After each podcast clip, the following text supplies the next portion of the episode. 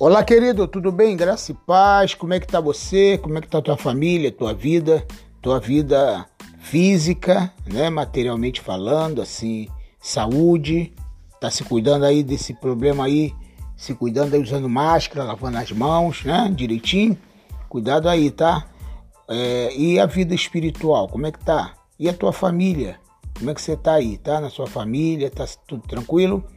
E na vida ministerial, de repente, você é ministro do Evangelho, é, tem algum ministério na igreja. Eu queria falar com você uma palavra muito interessante hoje, é, baseada no texto bíblico. É, quando um certo jovem rico chegou para Jesus e disse assim: Bom mestre, o que eu devo fazer para herdar a vida eterna?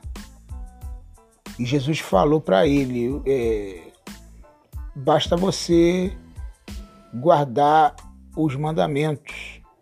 E ele disse: Tudo isso eu faço desde a minha meninice, desde a minha infância. E Jesus voltou para o jovem e falou assim: Ó, se você quer ter um tesouro no céu, vende tudo que você tem e distribua entre os pobres e me segue. Aí você terá um tesouro no céu.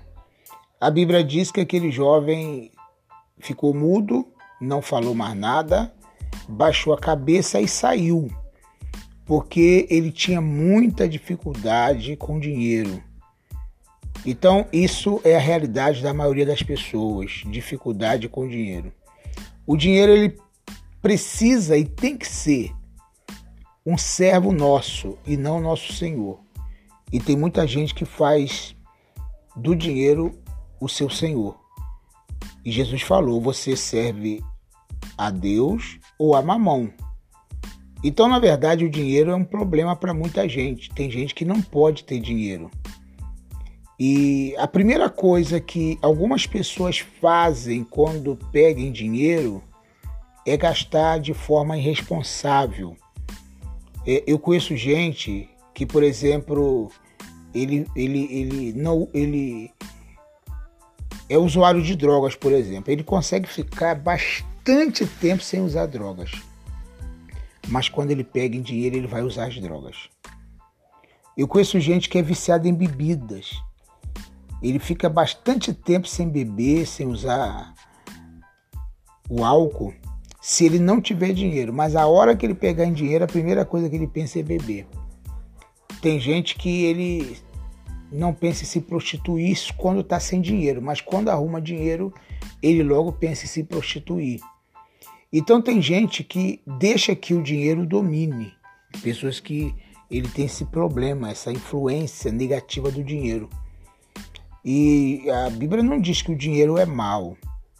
O dinheiro não é mal. A Bíblia fala que o amor pelo dinheiro, sim, é a raiz de toda espécie de males. Paulo disse isso em Timóteo 6, 1 Timóteo 6. Então não é o dinheiro que é mal, mas o amor pelo dinheiro e o mau uso dele. E uma coisa que eu estava pensando sobre esse jovem rico era o seguinte, é o seguinte, que ele ele ele ele não quis dividir entre os pobres, ele não quis vender o que ele tinha. O coração dele estava preso no dinheiro. Eu estava pesquisando, eu leio muito sobre finanças, porque isso é um assunto bíblico também, 70% da Bíblia fala de dinheiro.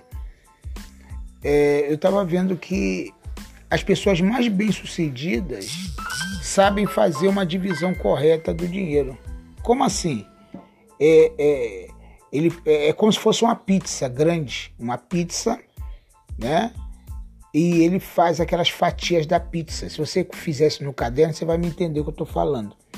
Faz um círculo e divide aquele círculo como se você estivesse fatiando uma pizza.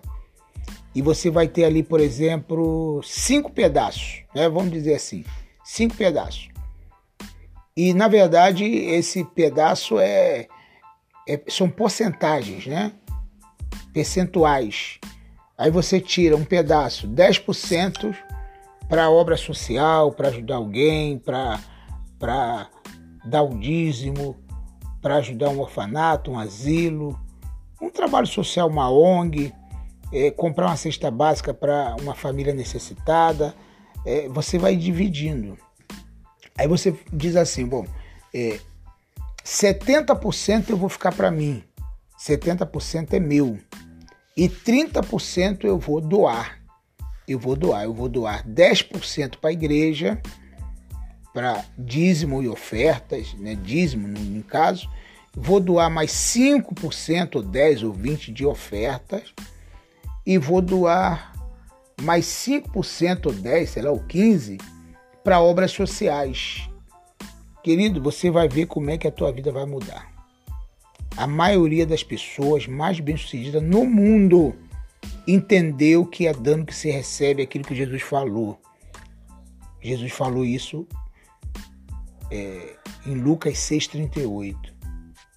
Né? Dai e dá-se-vos-á. Boa medida, recalcada, sacudida, transbordando. Porque com a mesma medida que você medir, você será medido. Isso é uma coisa sensacional, fantástica. Então, essa palavra de hoje que eu quero dar para você. Faça um planejamento financeiro e, a, e aprende a doar. Aprenda a dar, porque é dano que você recebe. Quando Jesus falou para o jovem, divide entre os pobres, ele não quis, porque o coração dele estava preso no dinheiro. Jesus falou que é mais fácil nessa passagem, é mais fácil um camelo entrar pelo fundo da agulha do que o rico entrar no céu. Não é que não seja impossível, só que tem gente que ele é tão miserável, tão miserável, que a única coisa que ele tem é dinheiro. Deus abençoe tua vida, graça e paz.